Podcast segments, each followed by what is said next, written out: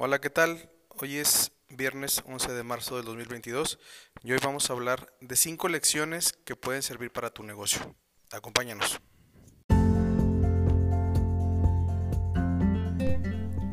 Hola, mi nombre es Luis Felipe Ríos y esto es Pensando como empresario, en donde comparto anécdotas, reflexiones y pensamientos que intento aplicar a la vida de los pequeños empresarios y emprendedores. Bienvenidos.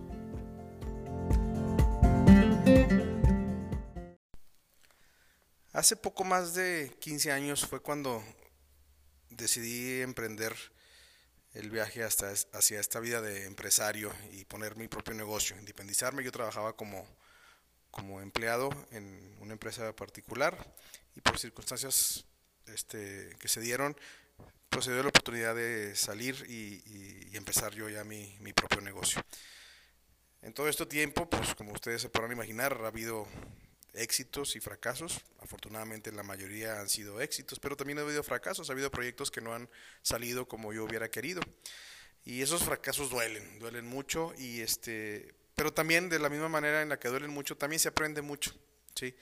Este, entonces este, yo trato de, ver, y hace poquito escuchaba un podcast donde decía que esas, esas pérdidas, esas caídas, las debemos de asimilar más bien como enseñanzas. Entonces, y decía, traten de ponerse siempre en un modo de aprendizaje, de tal manera de que cuando sea una pérdida, para que sea más asimilable, veas, no, no perdí, gané un aprendizaje nuevo. Entonces esa es, esa es una manera de, de, poderlo ver y es lo como, como trato de hacer las cosas. O sea, como en lugar de tuve una pérdida, es gané un aprendizaje. Entonces, este, eh, eso es una manera de verlo. No es fácil hacerlo, no para nada, pero bueno, esa es, esa es como la manera en la que debemos tener nuestra, nuestro pensamiento, nuestra actitud hacia esas, esas partes. Eh, y bueno, a lo largo de este tiempo he aprendido varias cosas y, traté de hacer un resumen más o menos de cinco cosas que puedo compartir con ustedes y que si tienen un negocio o están a cargo de algún negocio pueden serles útil. La primera es dar un plus a los clientes. Eh, con la entrada del comercio electrónico y los gigantes como Amazon y otras grandes empresas que ya venden en línea, a los que tenemos tiendas físicas, pues es cada vez más complicado competir en cuestión de precio. Realmente, este, si nos queremos poner a las patadas con Sansón en cuanto a precio, va a ser bien difícil ganarles. Entonces, eh, yo soy un, un, convencido de que el servicio personalizado, el excelente servicio al cliente es algo que que nunca nadie nos va, nos va a poder ganar. Sí, este, yo recientemente he tenido varias experiencias con empresas grandes, este, eh, recientemente con una empresa de cruceros en donde su servicio deja mucho que desear en cuanto a solucionarte porque eh, son muy cuadrados, no, pues la aquí es así las políticas, no se pueden modificar y mande un correo y es muy poquito, entonces eh, eso es lo que pasa con esas empresas grandes, ¿sí?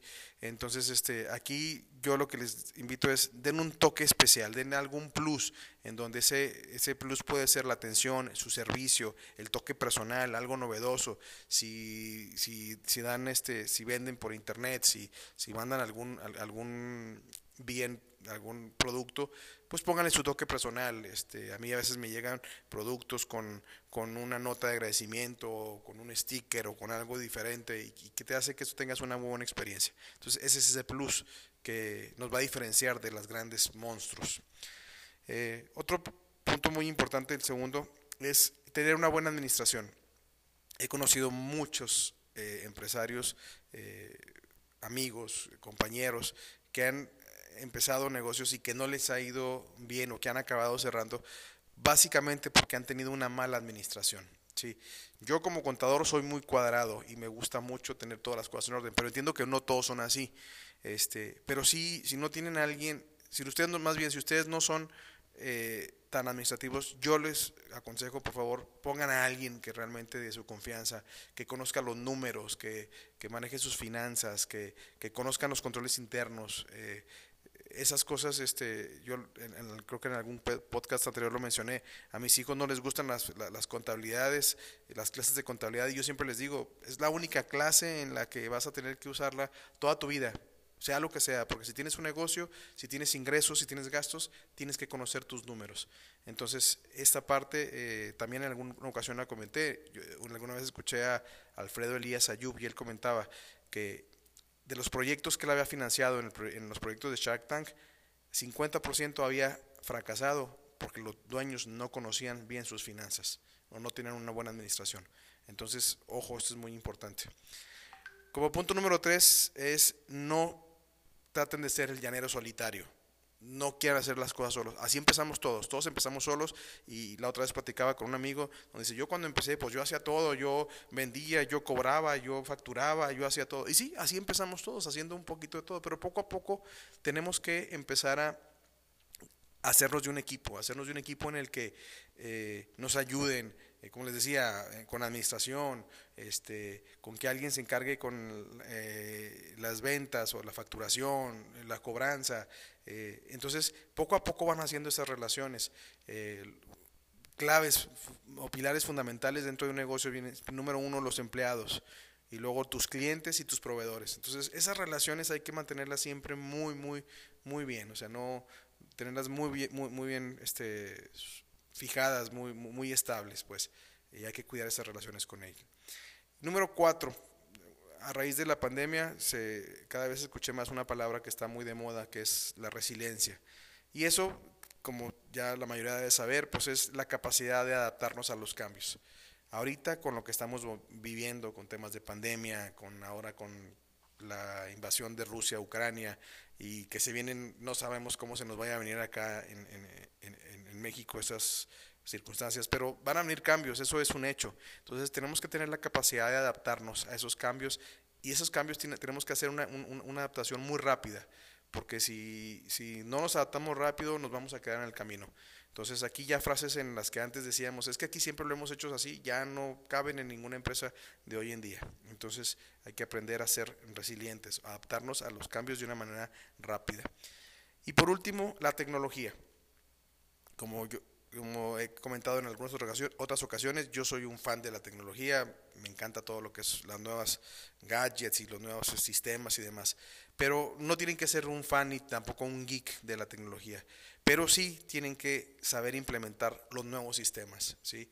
este, que están disponibles. Eh, el chat que todo el mundo tenemos, este, la nube para guardar las cosas, eh, sistemas de control. Entonces, no veamos la tecnología como un gasto, veámoslos como una inversión. Yo pienso que los dueños de negocios que las tecnologías no lo vean como una inversión, sino lo vean como un gasto, eh, difícilmente van a tener éxito. Entonces, usen la tecnología a su favor para que puedan seguir. Este, entonces, estos son los cinco cosas que yo he aprendido a lo largo de estos años, digo, hay muchas cosas más, pero son así como que quise resumir las cinco más importantes. Seguramente ustedes tengan más y este, si pueden comentarlas, mandarme algún correo, mandarme un, mensajito en, en la sección de notas, se los agradeceré. Muchas gracias por escucharme y nos vemos la próxima semana. Hasta luego.